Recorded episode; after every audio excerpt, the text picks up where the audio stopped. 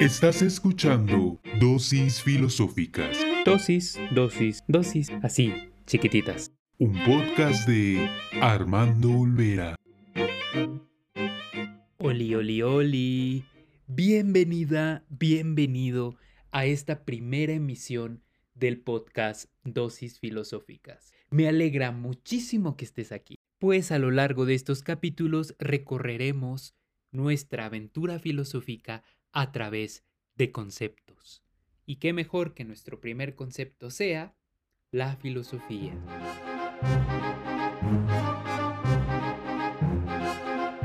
Presumiblemente, esta actividad tiene 27 siglos, si es que coincidimos que su origen fue en Grecia, cuna de Occidente. Hablo de la filosofía. Quizá esta actividad intelectual nació con un grave defecto, hecha por y para hombres, y se distinguían unos de otros llamándose filósofos.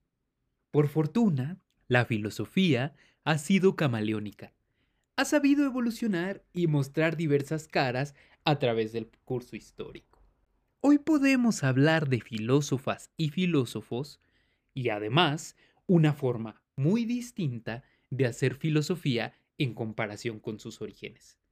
Por lo que hablar de la filosofía en singular y con mayúscula es algo anquilosado, por no decir viejo. Más correcto será pensar en filosofías, en plural.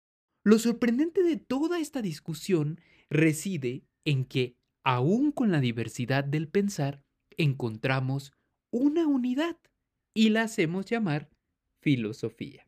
Todo intento por definir filosofía está condenado a errar, pues no existe una actividad teórica y práctica más diversa y cambiante que la propia filosofía. Ella se muestra en dosis, así como nuestro podcast, en pequeñas o grandes muestras, pero nunca insignificantes, en dosis filosóficas. La filosofía es una disciplina, ¿cómo decirlo?, desubicada.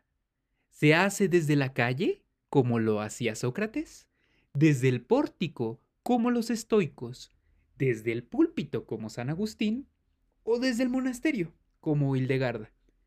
Puede ser académica, como la que hacía Kant, o crítica. La filosofía, en resumen, es un sin lugar. También otra característica es que es atemporal. Resuenan las ideas de Platón en nuestro día a día, Descartes en nuestra razón, Ficino en lo que entendemos como amor, Hegel en nuestra caracterización de la historia, Foucault en nuestras relaciones contemporáneas, pero en general la filosofía es un sin tiempo.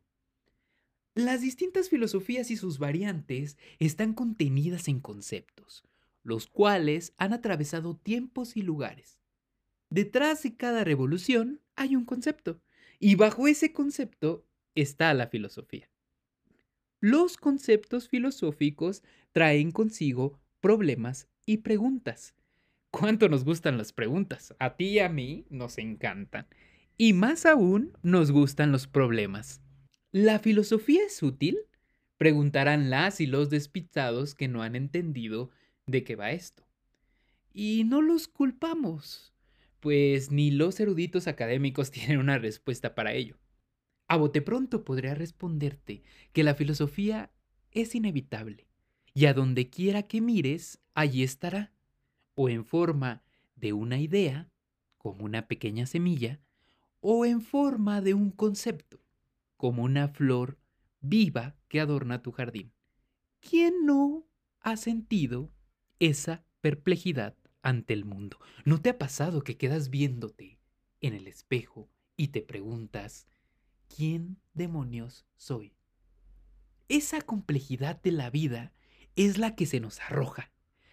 Es la que de repente sentimos como un pinchazo y queremos hacerle frente, que rápidamente se esfuma cuando llega la notificación de un nuevo capítulo de Netflix.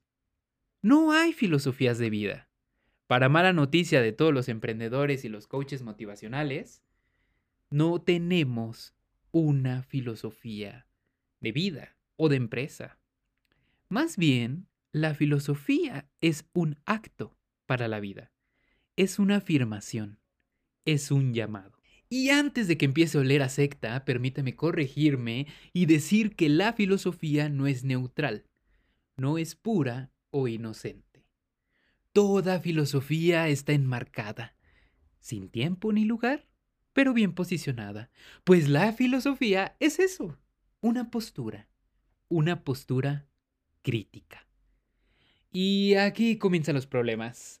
Pues si hablamos de filosofía crítica, entonces estamos apelando a una razón que plantea, que interroga y que responde. ¡Y sorpresa! Occidente se nos ha colado por la ventana. Hemos comenzado a organizar las filosofías. Ahora por escuelas, ahora por corrientes o por cronologías. Yo estudié filosofía gracias a una frase escurridiza de un manual de filosofía que contenía inexactamente la famosa tesis 11 sobre Feuerbach, que escribe Marx, y que dice, los filósofos no han hecho más que interpretar de diversas maneras el mundo, pero de lo que se trata es de transformarlo. Ya sea como un asunto de la razón, como una actividad teórica o interpretación del mundo que se nos presenta, la filosofía es, sin más, es la que responde con conceptos y los transforma. La filosofía es teoría. Pero no solo desde el más de la teoría, la filosofía se presenta. Se inserta también en un ni menos. La práctica. Una cosa es pensar el mundo y otra es transformarlo. La filosofía no se pierde en las estrellas o en observaciones banales, como muchos creerán. Más bien, la filosofía está aquí, es terrenal. El sin más de la filosofía, es decir, los conceptos y su potencia, se encapsulan en una realidad sin menos, mordaz, sintiente y concreta, la vida misma. Qué bella idea planteó Sánchez Vázquez, ya hace algunos años. La filosofía es esto, es un sin más ni menos.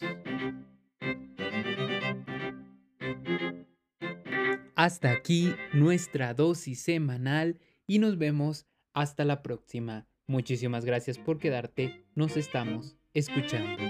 Bye.